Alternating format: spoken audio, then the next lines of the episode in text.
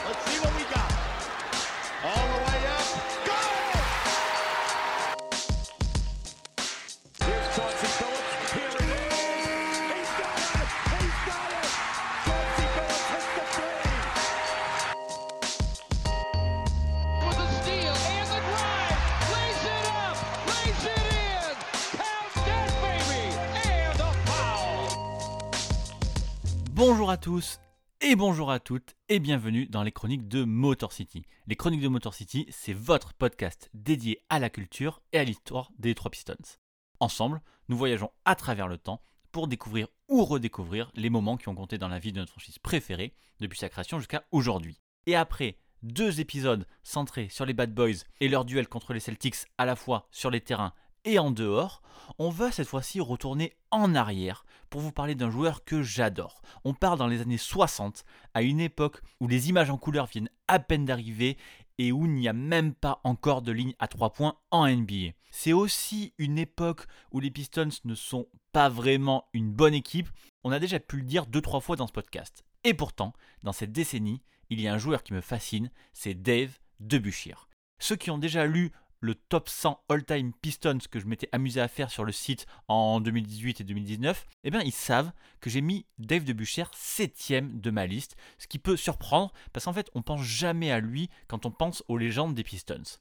Et pourtant, Debusschier, c'est un incroyable joueur qui a été, on va dire, gâché lors de ses années dans la Motor City, principalement à cause de l'amateurisme qui régnait dans cette franchise à l'époque. Mais ça, vous inquiétez pas, je vais vous raconter tout ça en détail. Mais si on n'associe pas immédiatement Dave Debusschier aux Pistons, c'est surtout parce qu'on l'associe principalement aux Knicks de New York, avec qui il a gagné deux titres NBA. Et ça, c'était un vrai problème pour moi quand j'ai commencé à préparer cette chronique.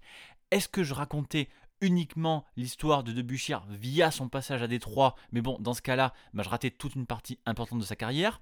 Ou alors, est-ce que je sortais de mon cadre et que je vous parlais de son passage aux Knicks avec le risque de rater des choses importantes, ben parce que ma connaissance de la franchise de New York, c'est pas la même que celle de Détroit, eh ben j'ai fini par trouver une troisième solution qui est bien meilleure.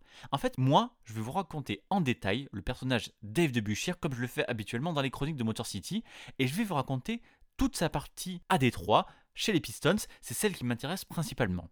Et puis, au moment où Debusschier sera transféré aux Knicks, eh bien, pour la toute première fois depuis le début des chroniques de Motor City, je vais passer la main. Et je vais la passer à quelqu'un de confiance, puisqu'il s'agira de Ben, du site knicksbooks.com, qui est un énorme passionné des Knicks et qui sera la personne la mieux placée pour vous raconter la suite de la carrière de Dave Debusschier. Donc voilà, j'espère que cette nouveauté va vous plaire, et j'espère surtout qu'à deux, on va réussir à vous faire aimer le joueur Dave Debusschier. En tout cas, on vous promet un seul truc, c'est qu'il y a beaucoup de choses très sympas à raconter. Allez, c'est parti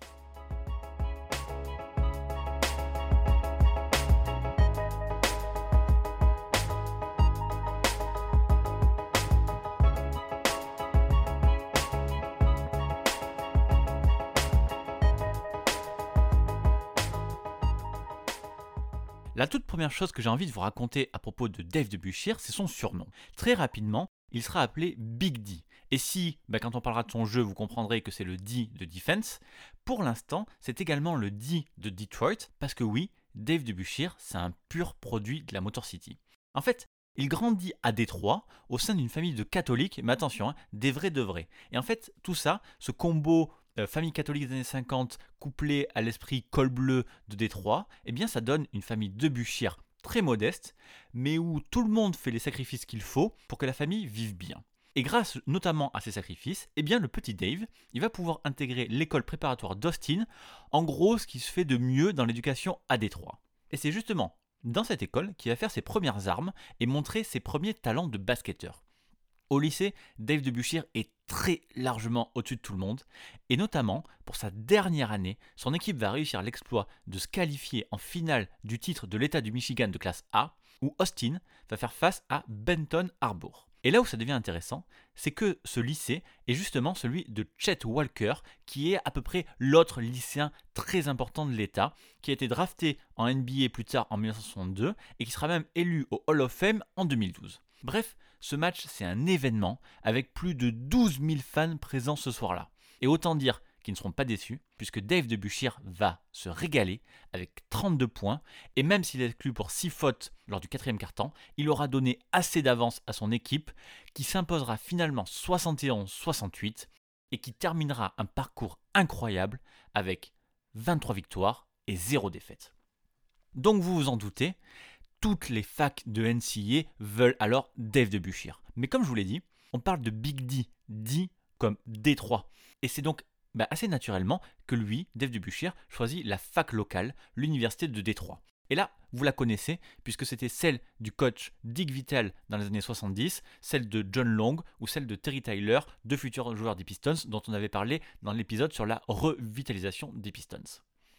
Je vous avais déjà expliqué à l'époque que le programme basket de l'Université de Détroit n'était pas très réputé, et effectivement, même du temps de Dave Debuchir, eh bien, il n'y aura pas eu d'énormes résultats. Alors, Debuchir, hein, il n'a rien à se reprocher, il est énorme. Mais malgré tout ça, l'université n'arrivera à se qualifier qu'une seule fois en trois saisons dans le tournoi NCAA, et encore, elle se fera sortir au premier tour. Par contre, hein, je vous l'ai dit, Dave Debuchir, il tient ses promesses, et sur l'intégralité de son cursus, il affiche des moyennes incroyables. 24,8 points et 19,4 rebonds, soit deux records pour l'université qui sont encore valides aujourd'hui, tout comme un autre record qui est son match à 39 rebonds. Mais ce que vous devez savoir également, c'est qu'à l'université, Dave Debuchir ne joue pas qu'au basket. Je vous l'ai dit, c'est un athlète incroyable, et même s'il est très très fort sur un parquet, il est tout autant sur un terrain plus vert, puisqu'il joue au baseball en tant que lanceur. Et pas pour s'amuser, hein, non, non, avec un vrai gros niveau et des statistiques qui étaient parmi les meilleures de l'histoire de la fac. Il joue tellement bien que les Detroit Tigers, l'équipe professionnelle de MLB de la Motor City, donc la ligue majeure, hein, eh bien, ils souhaitent le recruter au début de l'année 1962.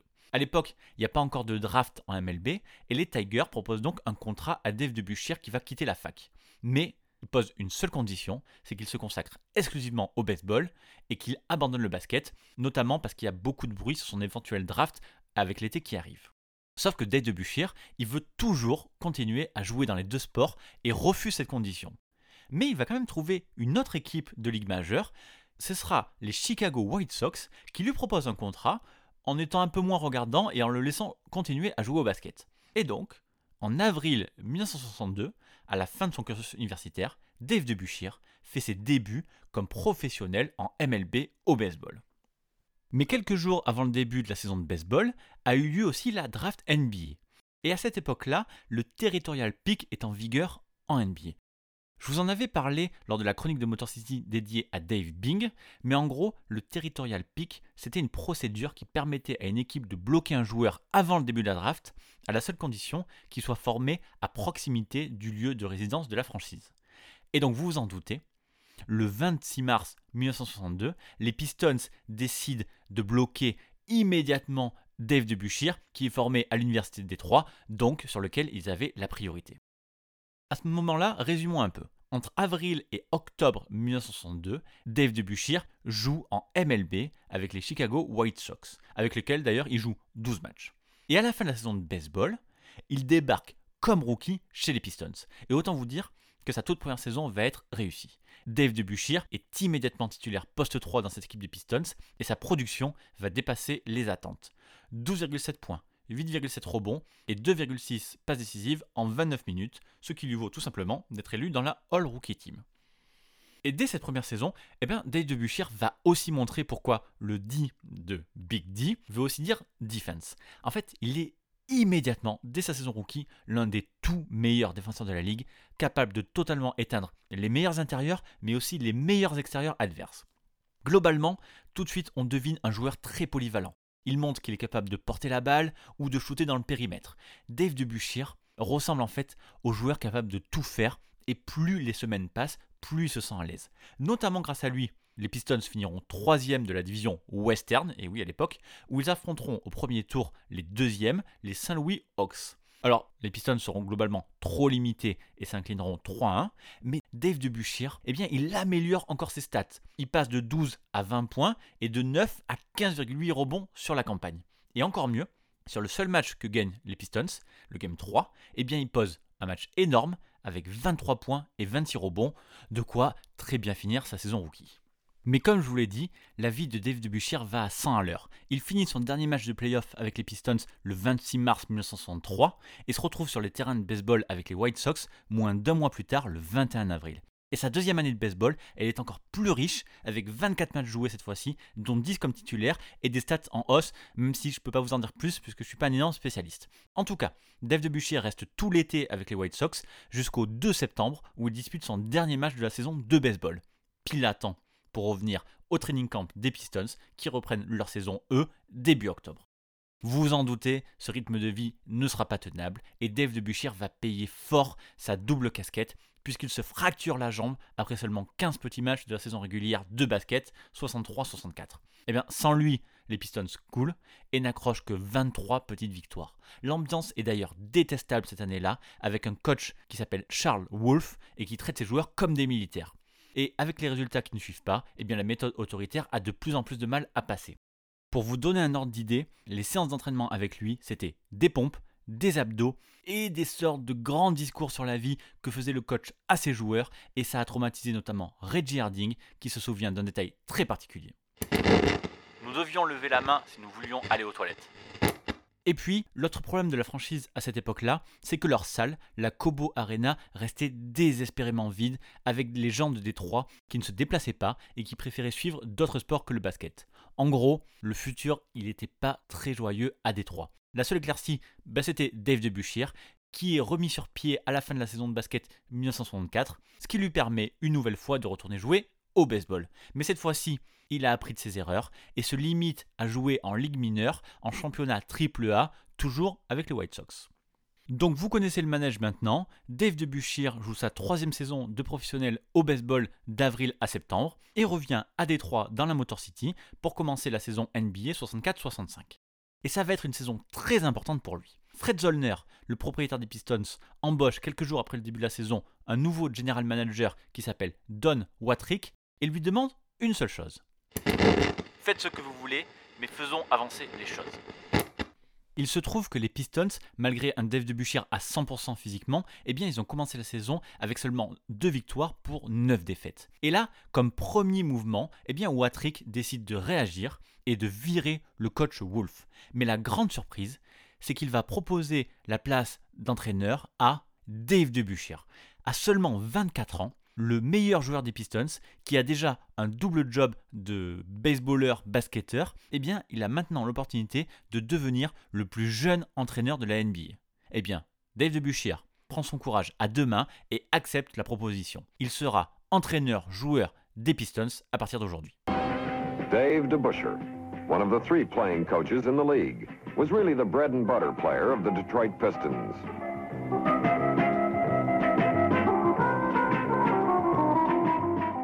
Ce move de Watrick, eh bien, il est très très malin. Il sait que les Pistons n'intéressent pas vraiment les gens de Détroit, mais par contre, Dubucher, si. Il est l'un des leurs, et surtout, c'est une star du lycée et de l'université locale qui ont beaucoup plus d'engouement à l'époque que les franchises NBA. Et cet engouement, justement, il se traduit dans les chiffres, puisque à partir du moment où Dave Dubucher devient coach des Pistons, il y a du monde dans la Cobo Arena prêt à payer pour voir jouer les Pistons, avec une fréquentation en hausse de 70%. Bien sûr, il n'y a pas que pour sa popularité que Dave Debussy a été placé comme coach. Watrick, il a également vu chez lui des qualités que les joueurs de son âge, 24 ans je le rappelle, n'ont pas. D'ailleurs, la première décision du coach de c'est de supprimer tout exercice de musculation à l'entraînement. Et puis, il a également très rapidement pacifié son vestiaire, et là je vais vous donner quelques exemples. Il a aidé Joe Cadwell, qui était une sorte de trou noir en attaque, en l'écartant et en lui disant qu'il pourrait revenir uniquement quand il serait capable de passer la balle et de défendre. Il a également redonné confiance à Eddie Miles et à Rod Thorne, deux joueurs qui avaient énormément souffert du règne autoritaire de Charles Wolfe, qui les remettait sur le banc à chaque fois qu'ils rataient un tir. Dave DeBusschere leur a simplement demandé de jouer leur jeu, et effectivement, une fois libérés, les deux joueurs ont considérablement amélioré leurs statistiques. Et puis, sur une note un peu plus légère, Dave DeBusschere a également évacué toute la pression qui régnait dans la franchise en dédramatisant les défaites. Par exemple, il jouait lui-même de l'harmonica lors des retours en bus que les Pistons aient gagné ou aient perdu. Et il faut dire que la méthode Dave DeBusschere a très rapidement fonctionné. Les Pistons ont gagné 5 de leurs 7 premiers matchs avec Dave DeBusschere comme entraîneur-joueur. Malheureusement, le problème était beaucoup plus large à Détroit, et comme l'équipe manquait de talent tout au long de l'année, eh bien, le premier bilan de Debuchir a été à peine correct, avec 29 victoires pour 40 défaites. C'était évidemment trop court pour se qualifier en playoff, mais c'était correct pour une première expérience d'entraîneur, notamment quand on était entraîneur-joueur et qu'on n'avait que 24 ans. Et en fait, c'est sans doute l'entraîneur de Baltimore, Buddy Janet, qui faisait le meilleur constat de cette situation. Plus gros problème de l'entraîneur Dave Debuchir, c'est qu'il n'a pas le joueur Dave Debuchir sur le terrain quand il coach.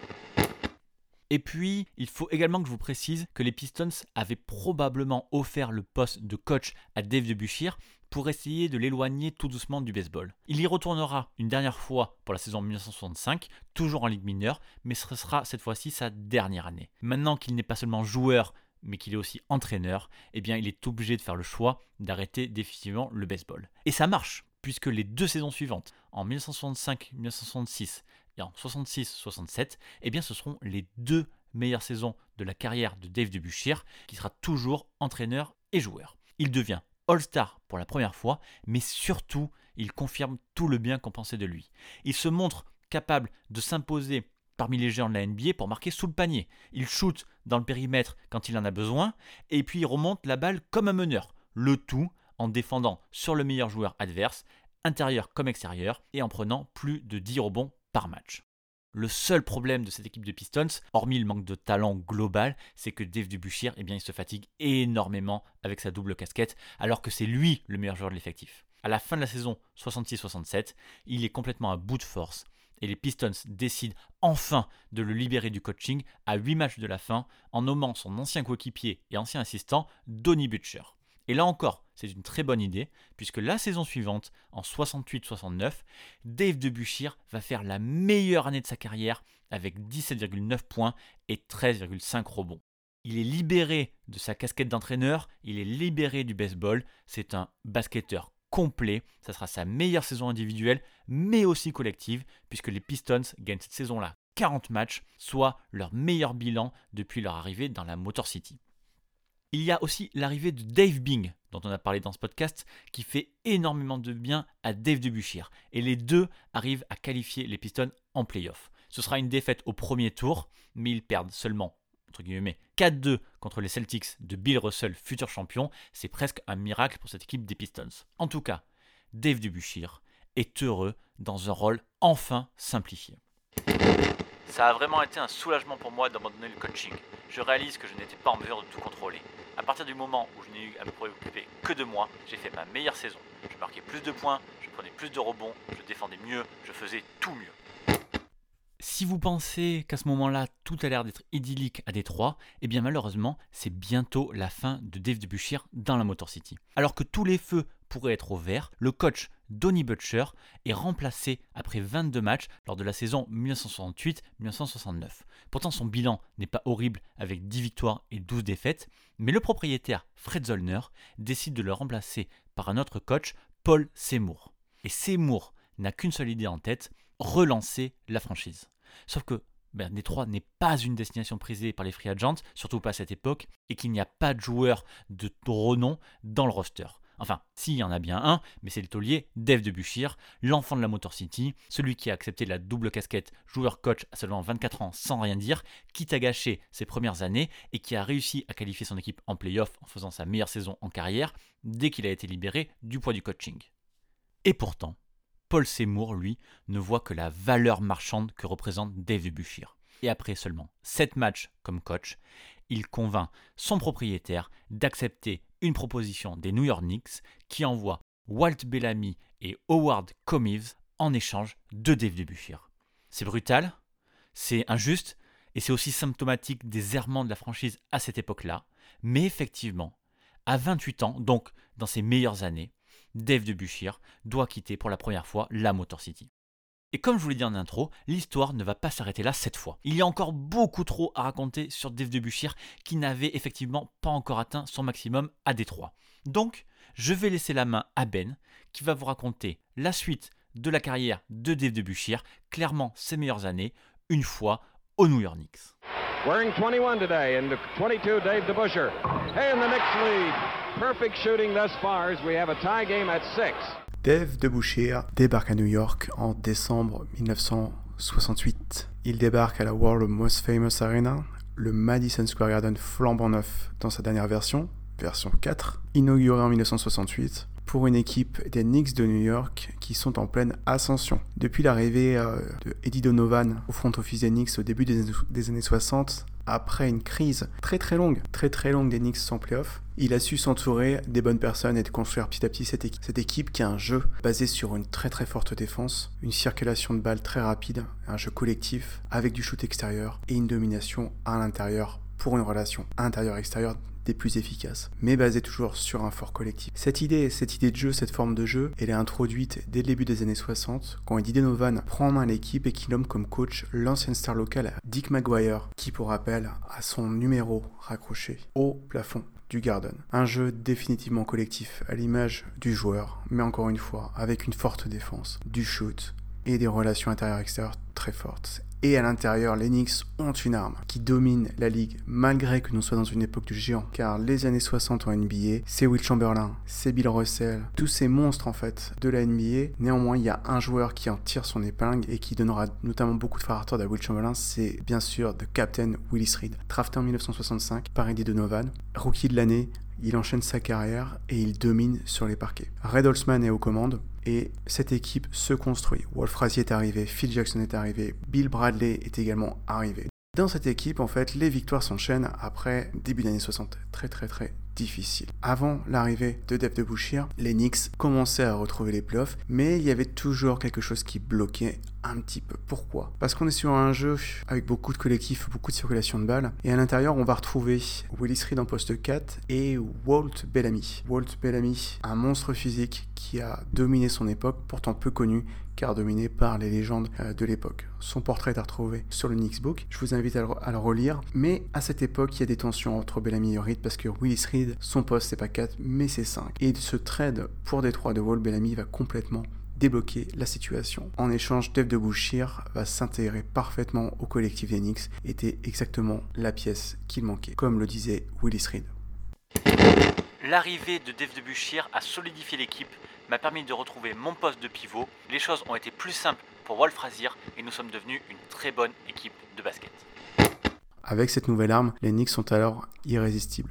Bien entendu, malgré la défaite contre les Celtics de Bill Russell en 1969, les Knicks vont enfin accéder à leur premier titre en 1970 contre les Lakers de Los Angeles de Jerry West et Will Chamberlain à l'issue d'un match 7 d'anthologie, comme vous le savez, grâce à la performance notamment de Willis Reed. Les Knicks confirment, entre-temps se joignent à l'équipe Jerry Lucas, Earl de Pearl Monroe et les Knicks vont remporter un autre titre en 1973. Une année après seulement, à seulement 33 ans, Dave de Bouchir va décider de prendre sa retraite en tant que joueur. Mais c'est pas tout. Ce n'est pas fini de Dave de Bouchir avec les Knicks et avec la NBA.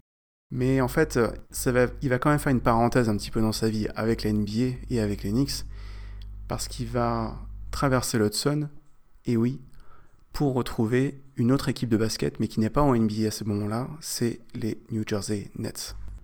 Ce départ à l'époque est vu comme une véritable trahison. Et tu m'étonnes, il part chez les rivaux euh, locaux, les, Nets, les New Jersey Nets, qui ont toujours voulu être à New York depuis le début de leur histoire, toujours, toujours, toujours. Et ce départ vers les Nets est une des raisons pour lesquelles le maillot de Dave Boucher sera bien retiré au Madison Square Garden et il est toujours euh, accroché au Madison, au plafond du Madison Square Garden. Mais il sera retiré bien plus tard dans son histoire alors, qu'est-ce qu'il va faire chez New Jersey Nets? À l'époque, les New Jersey Nets, ils jouent dans la ligue concurrente de la NBA, la ABA, la ABA en français. Euh, c'est une ligue qui a été fondée en 1967. Premier commissionneur, peut-être vous le connaissez, peut-être vous le connaissez pas, mais il a fait beaucoup de mal aux Knicks, celui-là aussi, s'appelle George Mikan. C'était la première grande star de la NBA dans les années 50, un homme très grand, et qui jouait pour les Minneapolis Lakers futur Los Angeles Lakers. Pourquoi il nous a fait du mal? Parce qu'il nous a battu régulièrement en finale. Je vous rappelle que les Knicks dans les années 50, c'est trois finales NBA avec les Leipzig Boys, pas une de gagner, il y a de quoi avoir des regrets.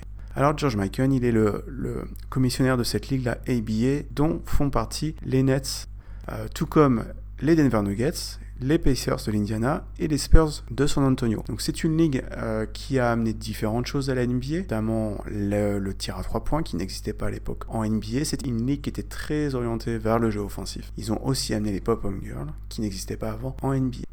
Et Dave de Bouchir, donc, il prend la direction des New Jersey Nets. Il devient le président du club. Je vous rappelle qu'il a à peine 33 ans. Après une carrière de joueur, d'entraîneur-joueur à Détroit, de joueur en NBA, double champion NBA, monsieur a 33 ans est déjà président des Nets de New Jersey. Il va réaliser un coup mémorable qui va marquer bien entendu l'histoire des Nets, mais pas que des Nets. On peut dire que ça a marqué l'histoire de la ABA, la NBA, du basket américain en général. Et vous le comprendrez très vite parce qu'il va signer superstar de l'époque, Julius Irving, qui va développer sa notoriété clairement sous le maillot des Nets. Je vous rappelle que Julius Irving, c'est l'idole de Michael Jordan, et Michael Jordan, c'est l'idole de tout le monde. C'est un joueur qui a un impact majeur dans le basket américain, dans le basket mondial, celui qui a amené le basket dans les airs, clairement. Et cet homme-là, qui l'a signé, qui l'a mis en avant, eh ben c'est Dave de Bouchir. Dave de Bouchir, il essaie de négocier avec les dirigeants, les propriétaires d'Enix pour pouvoir venir jouer au Madison Square Garden. Mais c'est niet, c'est non. Il faut savoir que ça a toujours été l'obsession des Nets. Une histoire, un problème identitaire, mais les Nets ont toujours voulu jouer à New York. Et encore une fois, à cette époque, ils ont essayé. Dave de Bouchir, ayant le réseau, pensant pouvoir connaître du monde, ça allait passer, ça n'est pas passé. Et l'IBA, malgré que ça se passe plutôt bien, elle a quand même des difficultés pour tenir la concurrence avec la NBA. Et donc, la NBA, ça, lui, leur fait un petit peu d'ombre également. Un projet de fusion est sur la tête. C'est un moment important euh, pour la NBA, mais peu de temps avant, en fait, Dave de Boucher va être beaucoup plus impliqué que ça dans la fusion parce qu'il va devenir, en fait, le commissionnaire de la ABA. Donc, l'équivalent aujourd'hui d'Adam Silver en NBA ou de David Stern auparavant, il va devenir le patron de la ABA. Je vous rappelle, joueur, entraîneur-joueur, joueur des Knicks, double champion des Knicks, président des Nets à 33 ans, et maintenant monsieur est commissionnaire de la NBA et négocie la fusion avec la NBA. cette fusion se fait. Les Nets, de leur côté, ne pouvant venir à New York et ne pouvant obtenir le marché new-yorkais et devant déménager et trouver une nouvelle salle, se retrouvent avec des gros problèmes financiers et n'ont pas d'autre choix que de vendre le contrat de Julius Serving. Et oui, on connaît la suite pour, euh, pour Julius Serving, mais aussi pour les Nets de New Jersey. Pendant ce temps, donc les, deux ligues fusionnent. Dave de Bouchir n'a pas tout à fait réussi le projet qu'il avait pour les Nets de les ramener à New York. Et malgré son succès avec la signature de, Julius Serving, il décide de revenir à New York et chez les Knicks en tant que dirigeant. Dave de Bouchir y revient à New York à la fin des années 70 euh, dans un climat un peu de flottement, un peu euh, de frustration. En fait, les Knicks ont euh, commencé la reconstruction après la, dynastie qui a gagné deux titres. Le, deuxième titre était en 1973, mais bien entendu, certains sont partis, certains ont pris leur retraite, comme Dave de Bouchir, comme Willis Reed notamment, et l'équipe a été reconstruite autour du jeune Wolf Frazier qui maintenant a les clés de l'équipe, est entouré aussi d'autres joueurs, mais dans un style complètement différent de ce qu'on avait avant. En effet, on a notamment le Bob McAdoo qui est, qui est présent, un joueur surhumain, assez euh, méconnu parce que assez sous-connu, on va dire, euh, malgré son talent, étant donné euh, la longue carrière de John Hammond qu'il a eu à travers la, NBA et à travers le monde. Mais néanmoins, il y a des joueurs talentueux dans l'effectif. On va retrouver notamment, qui va être drafté euh, par l'Enix, c'était Bill Cartwright qui était euh, une superstar à l'université et qui a même été All-Star lors de sa première saison euh, rookie. mais tout ça, la mayonnaise ne prend pas vraiment. Willis Reed revient en tant que coach, mais se fait virer. Red Holtzman revient également en tant que coach, mais ça marche pas vraiment. Tout ça marche pas vraiment. L'Enix draft un des plus grands talents qu'on verra chez l'Enix et dans la NBA, qui est bien connu en France, et notamment par Jacques Monclar, c'est Michael Ray Richardson, Sugar Ray Richardson, qui avait un talent incroyable, incroyable, mais qui malheureusement sera victime du New York des années 80, c'est-à-dire euh, la drogue, notamment la cocaïne, et il sera banni de la NBA à vie par David Stern sera d'ailleurs le premier coup de force de David Stern dans, dans l'histoire de la NBA. Son portrait est également sur le Knicks Book. Mais Dave de Bouchir arrive dans ce contexte et étant donné que l'équipe stagne un petit peu, des décisions sont prises et Dave de Bouchir devient le président des Knicks euh, en, euh, en 1982. Et sa première euh, action en tant que président des Knicks, ce sera de recruter Yubi Brown en tant qu'entraîneur. Yubi Brown qui va très rapidement demander le trade de Sugar Ray Richardson qui ne tient pas, qui ne tient plus la cadence dû à ses problèmes extra-professionnels. Et Dave de Bouchir va trader Sugar contre un autre joueur mythique des Knicks de New York. C'est Bernard King en, en provenance des Golden State Warriors avec euh, l'histoire euh, que l'on connaît bien entendu. Entre-temps, Bill Cartwright, qui était une superstar de la de l'NBA, se blesse et ne va presque pas jouer pendant deux années. Gros problèmes notamment au pied. Et à son retour, il sera plus tout à fait le même, mais néanmoins, De Boucher lui fera toujours confiance. Et puis dans sa carrière de président, il y a bien entendu ce grand moment, ces images que vous avez sûrement tous déjà vues, où il va décrocher le premier pic de la draft de 1985. Là, c'est pas une question de talent, c'est une question de chance, mais ça marque l'histoire. Et De Boucher, c'est ça. Parce que quand on reprend toute l'histoire, en fait, dans les des de New York et de De Boucher, l'histoire est longue et l'histoire est importante, et même l'histoire dans l'NBA, parce qu'il va, il prend des décisions, il a des impacts très importants sur toute l'histoire de la ligue. Et donc, eh bien, notamment, il y aura cette draft donc de Patrick Ewing, qu'il aura avec le premier choix en 1985. Entre-temps, il aura fait venir également Trent Tucker, qui va marquer aussi l'histoire des Knicks à, sa façon. Et malgré toutes ces choses qui ont été faites, qui ont été amorcées par Dave de Bouchir, et même si, en fait, hormis la draft d'Ewing, elles n'auront pas une portée sur du très long terme dans l'équipe des Knicks, car l'équipe sera reconstruite ensuite, il y a quand même des choses qui coincent entre de Bouchir et les propriétaires des Knicks. Ils vont notamment lui reprocher la resignature de Bill Cartwright malgré sa blessure à un prix d'or. Et c'est vrai que la carrière de Bill Cartwright ne sera plus jamais la même par la suite. Et ce sera même une source de tension parce qu'à son retour il doit, comme à l'époque de Willis Reed et de Walt Bellamy, il doit se partager la raquette avec Patrick Ewing. Et cette situation crée des tensions entre Ewing et Cartwright qui mèneront au trade de Bill Cartwright pour récupérer à Chicago, pour récupérer l'historique, le magnifique, le terrible Charles Oakley pour protéger la raquette. Mais néanmoins, cette, euh, resignature de contrat de Bill Cartwright sera fatale en fait à euh, Dave de Bouchir qui en 2003 sera viré. Yubi Brand prendra la porte également. Sûrement que de Bouchir devait supporter Brand qui lui ne s'entendait pas du tout avec les propriétaires et ceci sera fatal euh, au niveau du basket. C'est un joueur qui aura à la fois amené des titres à New York, qui aura aussi euh, permis l'émergence de, Julius Erving, qui aura négocié la création de la nuit dans sa formule actuelle après la fusion avec la NBA, qui aurait été à l'origine au niveau des Knicks de la draft de Patrick Ewing bien entendu, mais également euh, l'arrivée de Bernard King et de Hubie Brown. Et c'est ainsi que sa carrière s'arrête très tôt, encore une fois, car euh, Dave de Boucher faisait tout extrêmement tôt. Et malheureusement en 2003, alors qu'il marche dans les rues de Manhattan, il s'effondre soudainement et il sera victime d'une crise cardiaque en 2003. Il a seulement 63 ans.